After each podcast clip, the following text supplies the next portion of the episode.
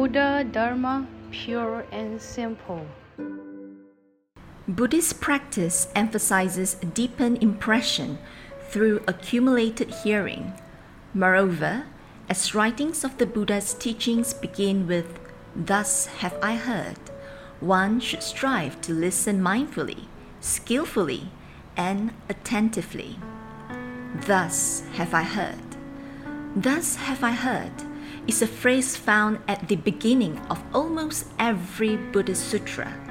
This phrase originated from a question asked by Ananda to the Buddha during the final moments before parinirvana.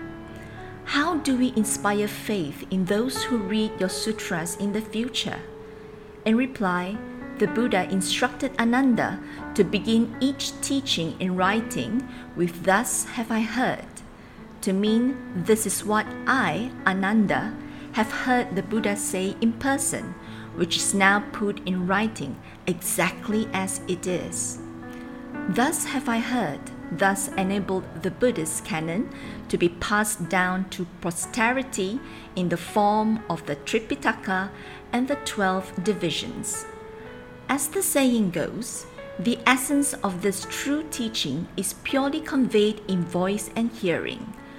Anyone wishing to attain samadhi shall do so by truly hearing that voice. It must be known that the purpose of the Dharma is served by means of spoken voice. While there may be many ways of practice in Buddhism, the only means for the Dharma to root deeply in the mind is by receiving the Buddha's teachings through one's hearing faculties. In particular, Avalokitesvara Bodhisattva perceives the suffering of living beings by first hearing their cries for help and then reaching out to them no matter where they are. This is how Avalokitesvara answers to all cries from all places and offers deliverance. Some may also wonder why it is not, Thus have I seen. The reason is that hearing plays a more profound role than seeing. For example, what has happened in the past cannot be seen by eye again, but it can be recounted by memory. An incident from afar may not be seen by eye, but I can encounter it by hearing the sounds or watching it over broadcast. On another account, although two people separated by a wall cannot see each other, they can still hear each other. Eyes see, ears listen. Each sense organ has its own function, but the hearing faculty is much more powerful than that of the eye. That is why, thus have I heard, is used in the sutras instead of thus I have seen. Buddhist practice emphasizes deepen impression through accumulated hearing.